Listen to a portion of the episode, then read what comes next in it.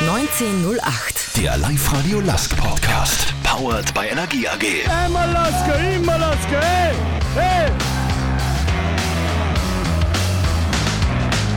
Mit Wolfgang Müller. Servus, grüß euch, hallo, herzlich willkommen zum Live-Radio Lask Podcast 1908. Zur aktuellen Ausgabe bei mir zu Gast Stürmer Dominik Frieser. Servus Dominik, danke, dass du da bist.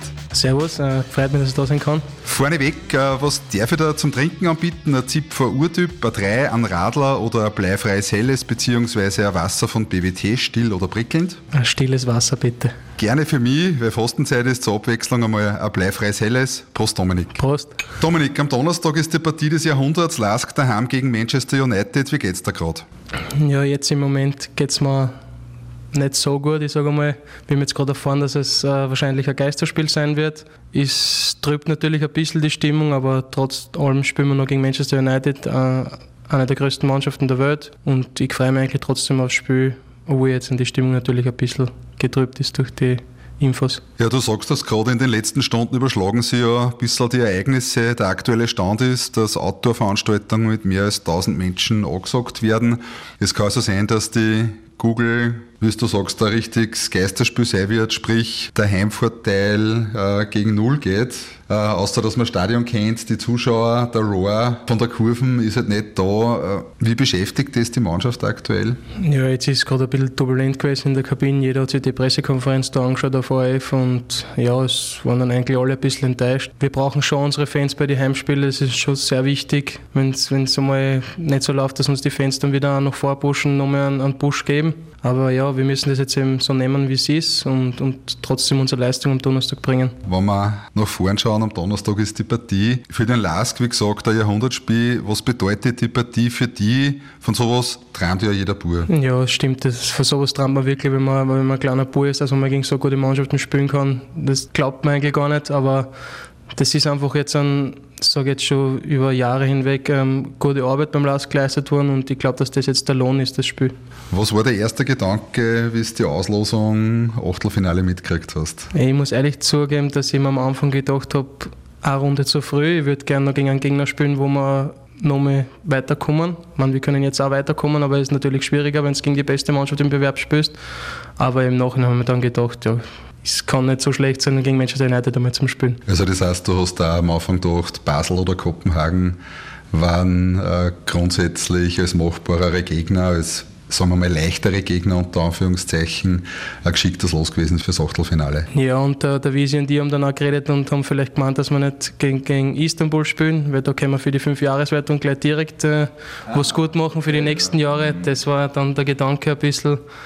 Aber ja, man muss es ja eh so nehmen, wie es kommt und eigentlich ist es eh perfekt gegen Manchester United jetzt. Abgesehen von der PK, die jetzt gerade war, äh, rund um Großveranstaltungen und äh, Corona, der Rummel um den Verein, auch um euch Spieler, ist ja enorm in diesen Tagen.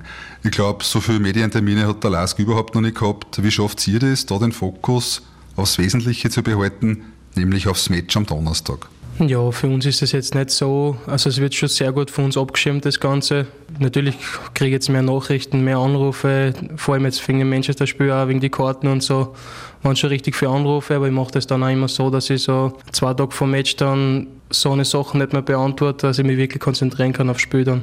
Das heißt, zwei Tage vor der Partie Digital Detox, sagt man, glaube ich, oder? Ja, da gibt es dann nichts mehr. Du hast gesagt, ihr werdet da gut abgeschirmt. Äh, habt ihr da Leute zur Seite gestellt gekriegt, wie Psychologen, Mentaltrainer, Coaches und derlei, die euch auf sowas vorbereiten? Oder seid ihr da im Team generell so gut aufgestellt, dass das intern abdeckt werden kann? Ich glaube, dass wir wirklich so gut aufgestellt sind, auch jeder einzelne Spieler mental sehr, sehr stark ist, ähm, dass wir das bis jetzt halt noch nicht braucht haben. Wir machen das eigentlich so in der Mannschaft. Zu einem traurigen, unangenehmen Thema erlaubt mir bitte trotzdem die Frage, da der Grad der Verletzung vom Goigi, vom Thomas Goiginger, inzwischen gewiss ist, nach dem Marvin Botzmann hat es den zweiten mit einem Kreuzbandriss erwischt. Wie geht es den beiden Burschen und wie geht es euch im Team damit? Nur dazu vor so einer wichtigen Partie. Ja, ist natürlich eine richtig bittere Diagnose. Wir hätten die zwei Spiele unbedingt braucht, aber es muss irgendwie weitergehen und die zwei Jungs sind, ja, sie blicken schon wieder nach vorne, schauen, dass sie stärker zurückkommen und ja, wir müssen das jetzt auch einfach kompensieren. Wir haben einen großen Kader und, und deswegen sind auch 25, 26 Leute in einer Mannschaft, dass wenn so eine Sache mal passieren, dass dann der Nächste kommt und, und probiert es gleich gut zu machen oder vielleicht sogar besser. Bevor wir später nochmal auf die Partie gegen Manchester eingängen, möchte ich gerne noch etwas genauer über die reden. Dominik, du bist seit 2018 in Linz, also die zweite Saison. Wie gefällt es dir bei uns? Ja, bis auf das, dass immer Nebel in Linz ist, gefällt es mir so ganz gut, muss ich sagen. Wie war das 2018, wie du hergekommen bist? Als erstes habe ich mich riesig gefreut, dass ich beim Lask unterschreiben habe können, muss ich sagen. Dann am Anfang habe ich gleich meine Wohnung gesucht. Meine Wohnung ist von, von da zwei Minuten entfernt. Also ich fahre mit dem Radl zum Training oder geht's Fuß. Ist eigentlich richtig top alles gelaufen von Anfang an, muss ich sagen, weil wir haben dann richtig viele Spiele gewonnen, ich, habe viel Einsatzzeit gehabt. Also war richtig top von Anfang an. Du bist jetzt 26 Jahre alt. Man hat das Gefühl, dass bei dir im letzten Jahr beim LASK der Knopf so richtig aufgegangen ist. Aber an die Zahlen nicht immer alles aussagen. Letzte Saison 8 Tore, 4 Assists. Heuer legst nur Scheifel nach. Bis jetzt 17 Scorerpunkte, 10 Tore und 7 Vorlagen. Wie siehst du die Entwicklung, seitdem du beim LASK bist? Ja, ich glaube, dass, dass mir das Spiel vom LASK einfach richtig entgegenkommt. Ähm, das ist genau meins. Ähm, Läufe in die Tiefe, Sprints die ganze Zeit, ähm, Kämpfen am Platz, das, das kommt mir halt extrem entgegen. Und es ist einfach eine, eine richtige Idee beim LASK dahinter. Da weiß jeder, was er tun muss es weiß jeder, wo er hinlaufen muss und das, das hilft natürlich schon enorm und dieses Jahr habe ich auch noch mehr Spielzeit wie letztes Jahr und ja, ich probiere einfach immer mein Bestes geben. Mir ist eigentlich, okay, egal ist es mir nicht, ähm, ich, will, ich will schon Tore schießen und Assists machen, aber solange die Mannschaft gewinnt, ähm, passt alles. Bei meiner Recherche bin ich auf einen sehr ungewöhnlichen Aspekt bei dir gekommen. Du bist einer von vier Spielern in Österreich, der tatsächlich in jeder Spielklasse zumindest ein Tor geschossen hat. Äh, ich finde das wirklich sehr spannend. Das zeigt in meinen Augen unter anderem, dass du mit neuen Situationen gut umzugehen weißt, Aufgaben annimmst und die offenbar überall durchsetzen kannst. Wie wichtig ist das für dich und was meinst du, dass diese Geschichte über dich aussagt? Ja, es ist richtig, dass ich mal von der ersten Klasse in der Steiermark, ich meine, das ist in Oberösterreich ein bisschen anders, glaube ich, mit zweiter Klasse und so, aber von von der ersten Klasse bis in die Bundesliga in jeder Liga da geschossen habe. Gefreut mich wirklich besonders. Was es über mich aussagt, ich glaube eh, was ich vorher gesagt habe, dass ich einfach ein richtiger Kämpfer bin, dass, dass ich selten aufgebe oder eigentlich nie aufgebe und immer daran glaube, dass, dass ich das schaffen kann. Und so war das bei mir. Ich war mit 15 Jahren in der ersten Klasse, also in der letzten Klasse in der Steiermark und habe trotzdem noch daran geglaubt, dass ich das irgendwie schaffen kann. Habe einfach jeden Tag weitergearbeitet und ja, jetzt bin ich ganz oben der Wahl. Ursprünglich kommst du aus der Steiermark, äh, hast da im Nachwuchs vom GRK und von Sturm gekickt. Was weißt du nur über deine ersten Gehversuche beim Kicken, deine Anfänge? Boah, weiß ich gar nicht mehr so viel, muss ich sagen. Ich weiß, dass ich am Anfang bei Sturm mit vier Jahren zum Spielen angefangen habe. Dann bin ich zum GRK gewechselt. Ich weiß noch, dass mein Papa oft mit mir Fußball spielen war, wie ich noch ganz klein war und mich dann eigentlich so auch zum Fußball gebracht hat, weil mein Vater selber im Unterhaus gespielt hat in der Steiermark und ich halt immer mit war. Und so bin ich eigentlich zum Kicken gekommen. Du bist in Graz geboren, aufgewachsen in der steirischen Landeshauptstadt. Hast du noch viel Kontakt äh, zu Graz, zu deiner Heimat? Ja, ich habe schon noch sehr viel Kontakt in die Steiermark. Wenn eine Länderspielpause oder so ist, dann fahren wir heim in die Steiermark, meistens zu meiner Frau. Die haben da einen riesigen Bauernhof in, in Kleinloming ist das. Da verbringen wir meistens unsere freien Tage dann auch. Wir wollen auch unser Leben nach dem Fußball dort irgendwo in der Nähe fortsetzen, einen Grund kaufen, ein Haus kaufen vielleicht einmal. Nach Graz habe ich natürlich auch sehr viel Kontakt, weil von meiner Seite, von der Familie, alle in Graz noch sind, meine ganzen Geschwister, meine Eltern. Und wir sind auch öfter in Graz. Wenn man über deine Wurzeln spricht, die Roots, äh, was sagt deine Familie zu deiner Entwicklung, die du jetzt beim LASK nimmst? Ja, ich glaube, dass, dass alle richtig stolz auf mich sind. Das, das sagen sie mir auch des Öfteren. Mein Papa ist fast bei jedem Spiel da, meine Mama kommt oft raus.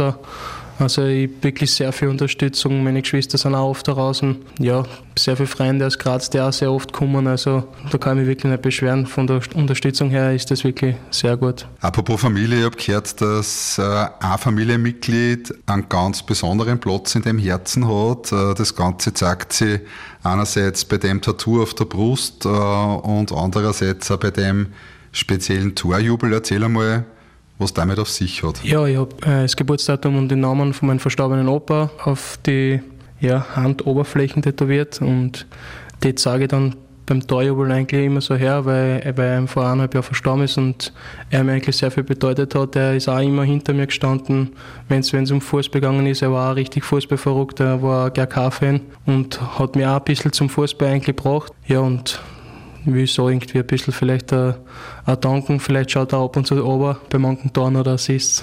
Danke für den persönlichen Einblick. Ähm, von den Wurzeln in der Steiermark zurück in die aktuelle Wirkungsstätte nach Linz. Ihr habt sehr einen unglaublichen Lauf, was schon der Oliver Glasner fast unwirklich gewirkt hat. Habt ihr unter ähm, Valerian Ösmail und seinem Team in dieser Saison nur einmal toppt, nur einmal draufgesetzt. Wie erklärst du dir diese Entwicklung? Ja, ich glaube, wie ich schon vorher gesagt habe, dass, dass der Lask seit, seit ein paar Jahren wirklich einen, einen richtig guten Plan hat. Ähm, jeder weiß, was er tun muss. Ähm, auch menschlich wird schon geschaut auf, auf Menschlichkeit, wer da geholt wird. Es, es gibt Gespräche vor und der muss zur Mannschaft auch passen. Bei uns gibt es jetzt keinen, der, der glaubt, er ist der Superstar oder so. Das, das haben wir einfach nicht, weil das einfach zu uns nicht passt. Da muss ich der Vereinsführung schon ein Lob aussprechen, dass das auf das geschaut wird, weil ich glaube, dass das für jede Mannschaft Gift ist und das haben wir eigentlich überhaupt nicht. Wir fragen Leute, die nicht so fußballaffin sind, wie es mir aktuell als Lask-Fan geht. Ich sage dann meistens, dass sich das Ganze wie ein Traum anfühlt, ein Traum, den wir noch möglichst lang Drama wollen und aus dem wir nicht unbedingt erwachen wollen. Auch wenn wir im Cup jetzt im Halbfinale aus sind, es ist noch sehr viel möglich in der Saison. Wie geht es dir mit diesem? Ja, es ist natürlich schön, wenn man viele Spiele gewinnt. Ähm, trotz allem müssen wir jetzt einfach weiterhin, so wie wir es immer gemacht haben, von, von, Spiel zu Spiel schauen. Mit dem sind wir immer am besten gefahren. Nicht jetzt dann nach vorblicken, was ist, wenn wir Meister werden oder so. Das ist, glaube ich, nicht der richtige Weg. Wir, wir schauen einfach von Spiel zu Spiel und dann sehen wir auch, was am Ende rauskommt. Ist eigentlich bewusst, was für unglaubliche Freude, dass ihr uns schwarz-weiße Fans in den letzten Monaten macht? Ja, ich merke es bei, bei den sozialen Netzwerken, dass sich richtig viele Leute ähm, mit dem befassen und, und sie richtig freuen auch das ist natürlich auch super zum Sehen, wenn wir so viel gewinnen, dass da jetzt auch so viele Leute mitgefreien. Wenn ihr wie in dieser Phase dauernd sogenannte englische Wochen habt, alle paar Tage eine Partie, wie ist das? Äh, wie ist da der Tagesablauf? Ist man da wie in einem Tunnel, alles genau getaktet, Stunde für Stunde, Minute für Minute, kein Blick nach links oder rechts, der ganze Tag straff durchdesignt oder wie darf man sich den täglichen Ablauf bei dir jetzt aktuell so vorstellen? Ja, ich sage mal jetzt so wie jetzt heute ist Dienstag, ähm, Heute haben wir ein lockeres Training gehabt, weil es im zwei Tage nach dem Match war, weil wir Sonntag gespielt haben. Gestern war eigentlich nur Auslaufen und, und ein bisschen massieren und so.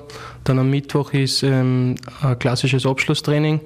Dann haben wir eben am Donnerstag das, das, nächste Spiel und am Freitag ist dann wieder massieren und ein bisschen auslaufen und Samstag wieder Abschlusstraining. So geht es eigentlich immer dahin. Für den Fußball eigentlich das Schönste, was es gibt, weil ja, man will schon trainieren, aber spielen tut man lieber, sage ich mal. Also kicken, regenerieren, kicken, regenerieren. So aus, genau. Du wirkst auf mich wie ein extrem positiv fokussierter Teamplayer, voll in deinem Element am Platz, wie ein Fisch im Wasser, immer on fire, immer positiv. Der Name wird vom gesamten Stadion skandiert, oft sehr lautstark. Ähm, ich höre das auch in der Kurven. Was glaubst du, mögen die Leute, die Fans besonders an dir? Was die Leute an mir mögen, ist, glaube ich, dass, dass ich von der ersten Minute wirklich Vollgas gebe. Ähm, bei mir gibt es eben kein Aufgeben. Ich, ich, ich laufe, was das Zeug halt. Also ich probiere, bis gar nichts mehr geht, so lange laufe ich. Und ja, ich glaube, dass das die Leute schon richtig taugt, ähm, dass sie sehen, dass der sich am Platz da in Arsch aufreißt, auf gut Deutsch gesagt. Und ja, ich glaube, dass es das ist. In deiner erst zweiten Saison als Schwarz-Weißer, wie geht es da mit den Fans, mit dem Publikum, mit der Kurven? Sehr gut, muss ich sagen. Ich glaube, dass wir ziemlich viele mögen. Ich finde es richtig geil, unsere Fans, ähm, was die Wochen für Wochen veranstalten, ist wirklich große Klasse. Also ich finde es wirklich überragend, unsere Fans, und bin stolz, dass wir so eine Fans haben. Du hast ja schon bei ein paar Vereinen gespielt. Was ist dir in einem Team besonders wichtig, dass du dich wohlfühlst, dass dir gut geht? Und dass du auch eine super Leistung bringen kannst. Besonders wichtig ist es, so wie bei uns jetzt ist, dass sie einfach, sagen wir, dass jeder an jeden mag. Es gibt keinen Spieler, der einen anderen Spieler nicht mag. Es gibt es auch oft die Mannschaften, wo du denkst, was, was ist mit dem oder was ist das für einer. Das gibt es bei uns einfach überhaupt nicht und ich glaube, dass das das Wichtigste für die Mannschaft ist. Beim LASK wird oft vom tollen Team Spirit gesprochen. Dieser Spirit äh, soll ja auch mitverantwortlich sein dafür, dass sie aktuell die Bullen in der Meisterschaft überflügelt. Den Grunddurchgang als erste abgeschlossen habt. Ähm, wie ist das euch in der Kabine auf dem Platz und abseits vom Rasen? Wie darf ich mir das vorstellen? Wie zeigt sich dieser Spirit beim Lask, wenn du das noch ein bisschen verdichtest, was du vorher schon angedeutet hast? Ja, eh schon so, wie ich es gesagt habe. Also es, es mag auch jeder und jeden und das ist auch das dann am Platz. Da, da reißt ja für jeder, äh, jeder für jeden in Arsch auf. Es, es gibt kein Aufgeben. Ähm, wenn einer einen Fehler macht, der andere probiert ihn sofort wieder ausbessern und, und da wird dann nichts vorgehalten oder so, wenn du mal was probierst oder wenn einmal vielleicht eine Chance nicht reingeht, du hast dann weiter, nächstes drin oder so. Ja, das ist, glaube ich, einfach das extrem Positive bei uns in der Mannschaft. Jeder ist positiv, jeder glaubt immer an, an, den Sieg und das ist extrem wichtig. Bevor wir auf die Jahrhundertpartie gegen Manchester noch mal zurückkommen, was waren bisher deine magischen Momente, deine Magic Moments in der Saison beim LASK, sowohl auf nationaler als auch auf internationaler Ebene. In der Saison würde ich jetzt sagen, dass das 4 zu 1 gegen, gegen Eindhoven, da haben wir ein, ein richtig schönes Spiel und ähm, auswärts gegen Trondheim, wo wir das dann fix gemacht haben, dass wir in der Europa League weiterkommen und ich noch einen Treffer erzielen habe können. Zum 2-1, das ist bis jetzt eigentlich der schönste Moment in der Saison gewesen. Wie gesagt, international geht ja auch die Post-Top Champions League Quali, jetzt Achtelfinale in der Euroleague. Sache wird dort eingesetzt, die wir in der Bundesliga noch nicht kennen. Äh, der sogenannte VAR, der Videoassistent. Was sind deine Erfahrungen mit dem VAR? Wie geht es da damit? Ja, meine erste Erfahrung war einmal gegen Brügge. Da hätte man den Öfer nicht kriegen dürfen eigentlich, obwohl wir den gehabt haben, den, den VAR. Aber grundsätzlich halte ich das nicht für eine schlechte Idee. Also ich glaube, dass das, ja, es, es ist einfach im Kommen und das, Österreich muss das, nicht, äh, muss das auch mitmachen, weil es haben schon sehr viele Länder den, den Videobeweis und ich glaube, dass das zwingend einfach ist, dass wir den auch haben. Als Spieler findest du den VAR gut oder schlecht? Ja, es ist ein bisschen, ich bin ein bisschen zwiegespalten. Manchmal finde ich es gut, manchmal finde ich es auch schlecht. Wenn, wenn eine klare Öffensituation zum Beispiel übersehen wird, dann finde ich schon gut, dass, dass da wer eingreift und, und ja, dass dann der Elfmeter geben wird zum Beispiel. Aber wenn jetzt dann eine Abseitsposition ist, die, die ganz klar zum Sehen ist und es wird trotzdem eine Minuten weitergespielt, dann verstehe ich das Ganze nicht ganz. Mhm, okay. Ja, bei den Fans ist die Meinung auch recht gespalten. Am Stammtisch gehen die Wogen oft hin und her zwischen gut, weil weniger Fehler und damit fairer und schlecht, weil es die Stimmung kaputt macht und trotzdem Fehler passieren am Sonntag bei der Doppelpass-Sendung, die du sicher auch hin und wieder mal anschaust, geht seit der Einführung in Deutschland gefühlt jedes Mal die halbe Zeit um den Videoassistenten, also viel Stoff für Diskussionen. Wie sagst du das Thema aus Zuschauerperspektive? wenn du die in uns Fans da hineinversetzt? Ich glaube, dass es jetzt eben am Anfang ist vom Wiederbeweis. Da wird natürlich viel diskutiert, aber ich glaube, wenn jetzt dann, sagen wir mal, drei, vier Jahre vergehen, wird keiner mehr über das reden, weil es ist dann einfach ganz normal und dann wird über das auch nicht mehr diskutiert, sage ich. Genau, schauen wir nur mal auf das Spiel am Donnerstag daheim gegen Manchester United. Auch wenn es vielleicht eine Geisterpartie, ein Geisterspiel sein wird, ich kriege trotzdem Ganselhaut, alleine bei dem Gedanken, dass wir der Lask gegen Menu spielen werden. Was ist bei eurer Analyse des Gegners mit dem Trainerteam rausgekommen? Ja, wir haben jetzt einmal Videos in die Kabine gekriegt ähm, und jeder aufs Handy. Das werde ich mir dann jetzt noch gleich mal anschauen, wie, wie die Einzelspieler sein. Natürlich kennt man die Spieler eh, ähm, richtig gute Qualität, ähm, was da auf uns zukommen wird, aber wir werden trotzdem probieren, da alles wieder einlegen und ich glaube, dass mit unserem Kampfgeist ähm, und mit unserem Pressing vor allem schon auch was möglich ist. Also wir sind da jetzt nicht chancenlos, nur weil das Manchester United ist. Ähm, wir können da trotzdem weiterkommen. Ich habe vorher schon mal gesagt, äh, Zahlen stimmen nicht immer, beziehungsweise Zahlen sagen nicht immer alles aus. Ähm, wenn man sich anschaut, den Marktwert 800 Millionen auf Manchester United-Seiten, auf der anderen Seite 31,5 Millionen beim LASK. Erschreckt dich das? Die diese unterschiedliche Dimension. Äh, immerhin habt ihr ja schon ein paar 200 Millionen Truppen aus dem Bewerb rausgehauen. Ja, ich sage, dass das mit den Marktwerten, das ist immer so eine eigene Geschichte. Es kommt darauf an, in, in was für ein Land du geboren wirst. Sage jetzt mal, wenn ABC Michael in Deutschland geboren wird, dann ist er auch 15 Millionen wert und nicht 4 oder 5 Millionen. Ja, von dem halte ich eigentlich nicht so viel vom Marktwerte. Das schaue ich mir auch nicht so an, muss ich sagen. Ähm, entscheidend ist eigentlich das, was am Platz passiert und da sieht man dann eigentlich, wer die bessere Mannschaft ist oder wer der bessere Spieler ist. Wohlgemerkt, wenn es optimal rennt, wo und wie kann man das Team vom Menio knacken? Naja, das wird nicht so einfach, aber ich sage einmal, mit unserem Pressing, ich weiß nicht, ob das Manchester United so gewohnt ist, unser Pressing, wenn wir das richtig gut machen und richtig gut durchziehen, von der ersten bis zur letzten Minute, glaube ich, dass wir Menu schon knacken können. Natürlich müssen wir unsere Torchancen, die, was wir vorfinden, die müssen wir eiskalt nutzen. Herr Vizepräsident, der Jürgen Werner meint, Manchester United unterschätzt den Lask. Er sieht das als die Chance für Überraschung, hat er in einem Interview gesagt. Wie gefällt dir die Außenseiterrolle gegen so einen übermächtigen Gegner, der in Old Trafford daheim ist? Ja, ich glaube auch, dass das durchaus sein kann, dass sie uns unterschätzen werden. Ja, das ist natürlich eine Chance für uns und Außenseiterrolle, sage ich mal, ist meistens die bessere, weil eben keiner mit dir rechnet. Ja, und da sehe ich eigentlich schon unsere Chance auch. Sporn sowas an? Natürlich, das spornt schon an, wenn, wenn du unterschätzt wirst. Das ist, glaube ich, überall im Leben so. Wenn die einen unterschätzt, dann wirst du äh, äh, noch mehr beweisen, sage ich mal. Also am Ende am Donnerstag auf der Kugel, ein kurzer Rückblick aus eigener Sicht. Vor Alkmaar auswärts habe ich den Alex Schlager interviewt, hat eine Bombenleistung im Tor gebracht. Vor Alkmaar daheim habe ich den Vako Ragoc interviewt, da hat er zwei Tierlen geschossen. Äh, heute sitzen wir zusammen. Wie schaut es aus am Donnerstag gegen Manchester? Was darf ich von dir erwarten, Dominik? Ja, ich hoffe, dass ich es gleich wieder Marco mache. Äh, zwei Tore, aber versprechen will ich das jetzt nicht. Ja, ich finde auch, ein Doppelpack von dir war super. Mir reichert noch zwei Assists. ja, würden mir auch reichen. Ich. Aber mir ist egal, wer die Tore schießt. Wenn wir zwei Tore machen, dann ist es auch schon sehr gut, glaube ich. Abschließend ein bisschen eine ernst gemeintere Frage. Ähm, was sind deine persönlichen Ziele mit dem LASK generell? Wie ich schon gesagt habe, ich, ich will jetzt nicht zehn Spiele vorausschauen, aber das will natürlich jeder hören, ähm, dass wir Meister werden wollen. Natürlich, jeder, der Fußball spielt in, in Österreich, will österreichischer Meister werden, das ist ganz klar. Aber ja, wir schauen einfach von Spiel zu Spiel und probieren da einfach jedes Spiel zu gewinnen. Und, und wenn uns das gelingt, dann werden wir eh sehen, was am Ende da rauskommt. Meine persönlichen Ziele sind auch noch, dass, dass ich mich schon weiterentwickle. Ich glaube, dass ich noch nicht am Ende bin mit meiner Entwicklung persönlich jetzt dann. Natürlich probiere ich so viel wie möglich Tore, Assists äh, zu machen, aber auch extrem für die Mannschaft zu arbeiten. Das sind eigentlich meine Ziele für die Zukunft. Wo glaubst du, geht die Reise mit den Schwarz-Weißen hin? Mittel- und langfristig? Ja, mittelfristig hoffentlich irgendwann einmal in die Champions League. Äh, das ist, war der nächste Traum der dann drankommt. Und langfristig ähm, muss es das Ziel sein, dass wir uns in Österreich einfach unter die ersten drei, sage ich mal, so gut halten, wie das in den letzten zwei Jahren ähm, passiert ist. Und es muss eigentlich langfristiges Ziel sein vom LASK, dass wir da oben dranbleiben.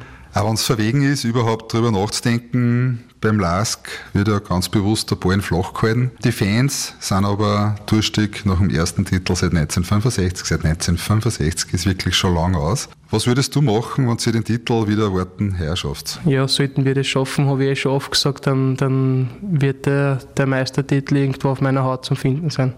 Der Teller. Dominik, danke fürs Gespräch und die Zeit kurz vor dem Jahrhundertmatch daheim gegen Manchester United. Hat es einfach her am Donnerstag. Ich wünsche dir viel Erfolg beim LASK, alles Gute für die Zukunft und viel tolle Momente in Schwarz-Weiß.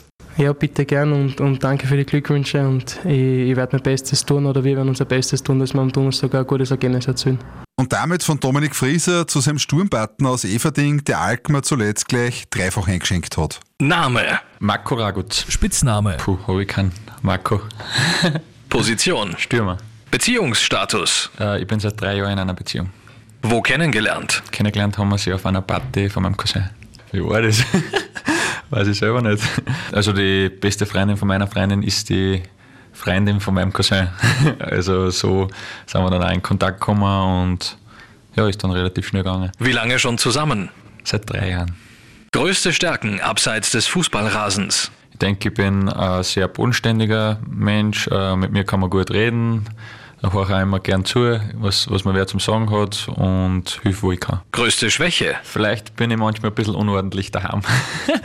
Erster Gedanke, wenn ich am Morgen aufwache. Ähm, das erste, was ich mache, ist oft äh, beten und mich dann auf den Tag freuen meistens und aufs Training freuen. Lustigstes Erlebnis abseits des Rasens. So spontan fällt mir eigentlich gerade nichts ein. Diesen Moment abseits des Rasens vergesse ich nie. Ich komme gerade drauf, dass ich nicht wirklich irgendwas tue in meiner Freizeit. ähm, der erste Urlaub mit der Freundin. Super. Drei Tage Kroatien mehr, war wunderschön. Nach meiner Karriere werde ich Ich hoffe schon, dass ich im Sport bleiben kann. vielleicht, aber weiß jetzt nicht, ob mich ähm, der Trainerjob zum Beispiel interessieren wird. Kann ich jetzt noch nicht sagen, aber stand jetzt vielleicht nicht so. Ähm, vielleicht mh, in die Richtung irgendwas in einem Verein, also quasi irgendeine Position in einem Verein, die nicht vielleicht ähm, die Trainerposition ist. Welchen Aberglauben hast du? Ja, Aberglauben ist schwierig, ähm, weil ich ja eben ein sehr gläubiger Mensch bin und ähm, an Gott glaube und ich glaube, dass mir das eigentlich in meinem Leben sehr weitergeholfen hat bis jetzt und ich halte mich auch an das und durch das, glaube ich, bin ich auch so erfolgreich gerade. Welcher Star wärst du gerne? Äh, mein Vorbild ist der Slatan Ibrahimovic, ähm, sehr, sehr starker Stürmer. Habe auch das Buch schon gelesen von ihm und in vieler Hinsicht ein, sehr, sehr großes Vorbild von mir. Wenn ich ein Tier wäre, wäre ich. Bär.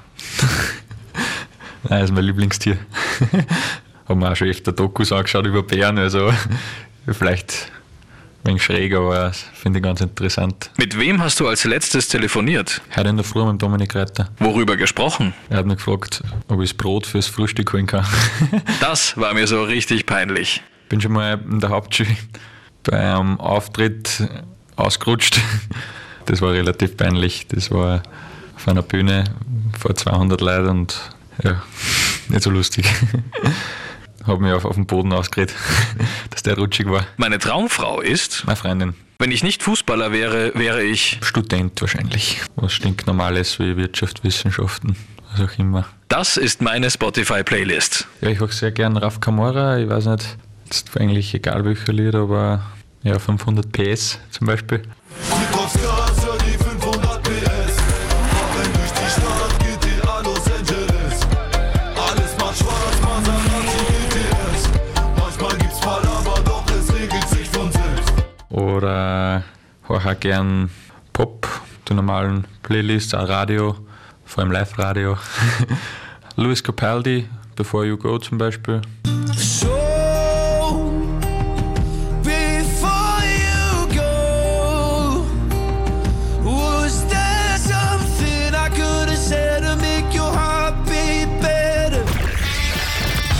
1908. Der Live-Radio Last Podcast. Powered by Energie AG.